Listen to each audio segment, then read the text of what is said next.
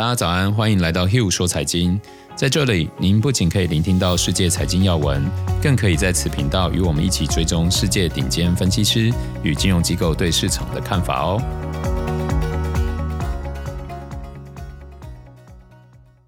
大家早安，我是 Hugh，今天是十二月二十一号，星期一。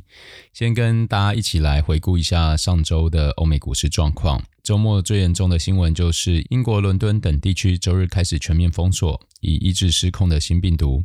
欧洲多国暂停英国航班。Moderna 疫苗获美国批准，中国已接种一百万剂疫苗，据计划在春节前为五千万人接种。美国参议院多数党领袖麦康奈尔周日表示，领导人就刺激法案达成暂时协议。川普周五签署权益支出法案，以维持联邦政府运作。联储会发布第二次压力测试结果，为银行业回购股票开绿灯。JP Morgan 和高盛表示将重启股票回购。川普签署了限制中国企业在美上市的法案。根据该法案，若监管机构无法审查在美上市中国公司的财务审计底稿，他们就可能被迫退市。英国脱欧贸易协议谈判未能在欧洲议会设定的周日午夜前最后期限达成共识，双方周一将继续谈判。英国警告，目前仍存在巨大分歧。日本央行意外宣布将进行为期三个月的政策评估，表示不会废除直利率曲线控制，而一些经济学家期待日本央行的改变。高盛表示，比特币日益受到欢迎，并不会损害黄金的地位，黄金和比特币是可以共存的。中国今天将迎来贷款市场报价利率 LPR 今年最后一个调整窗口。彭博经济学家预计，随着经济的复苏，LPR 料维持不变。中国央行考虑逐步迈向货币政策正常化。美国将中芯国际、大疆创新等六十多家中国公司列入黑名单。中国商务部回应称，对此坚决反对，将采取必要措施维护中国企业合法权益。中芯国际表示，美国将其列入实体名单，将对其先进晶片的研发产生重大不利影响。中国发布外商投资安全审查办法。将允许政府机构在关系国家安全的领域中审查、禁止和惩戒外商投资活动。接着，我们简单快速看一下市场。上周五美股收跌，共和党的要求导致国会未就联邦支出法案达成协议。债市部分，国债周五收盘涨跌互见，殖利率稍微变陡，十年至三十年期国债殖利率小幅迈向周内高位。目前十年期国债殖利率是来到零点九四六二。外汇市场方面，美元上涨，周跌幅缩窄；美股下跌及环绕着刺激协议谈判的不确定性，提振了对美元的避险需求。能源方面，油价连续第七周上涨，投资者在乐观预计疫苗将刺激石油需求的同时，美国国会加紧谈判疫苗纾困协议，也振奋了市场情绪。又到了每周一的分析师时间了。随着时间越来越接近年底，投资机构们陆续开始提出对明年的展望。今天先和大家聊聊渣打银行认为二零二一年有哪些潜在风险，而中间我又会怎么看待他们的想法。渣打银行在十二月十五号列出他们认为全球金融市场在二零二一年将面临的几个潜在风险。提出报告的全球研究主管 Eric Robertson 有特别提到。这些都是不太可能发生，但是一旦发生，就会改变格局的事件。那我们就一起来看看吧。第一点，美国的民主党赢得乔治亚州席位。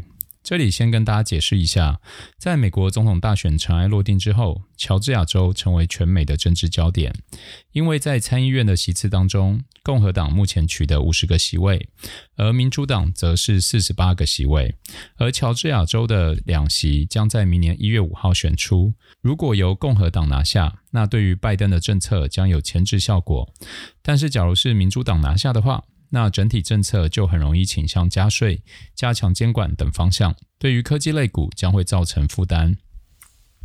第二点是人民币将大幅升值，在今年美元持续走弱的状况下，人民币自五月底以来持续走升。事实上，中国政府正面临一定的升值压力。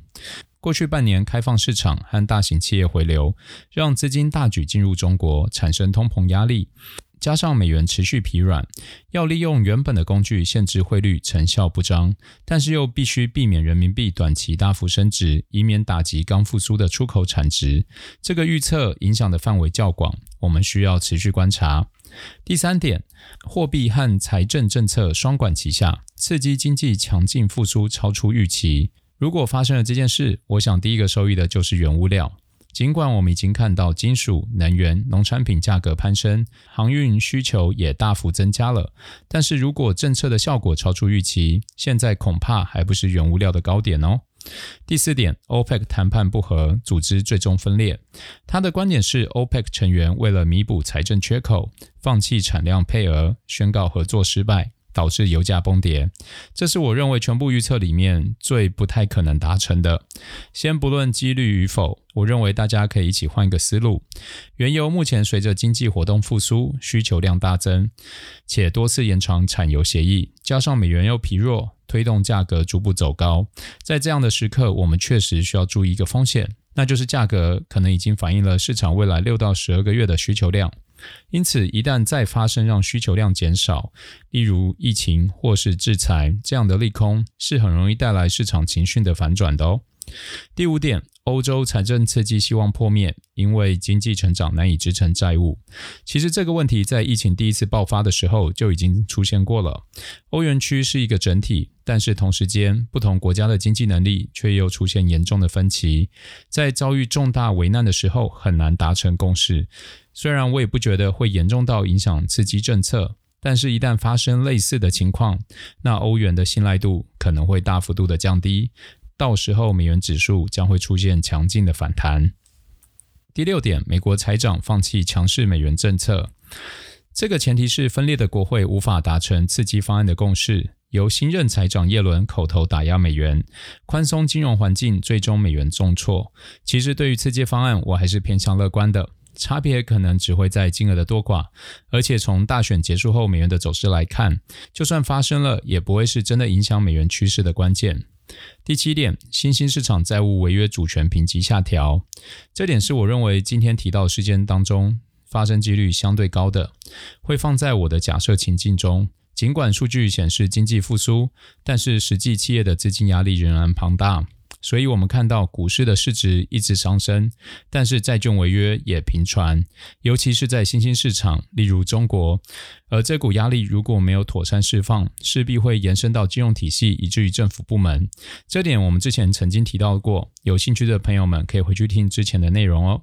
最后第八点就是美国总统拜登下台，这一点我就不评论了，因为假如真的发生了，那其实没有人可以提早知道该怎么做最好。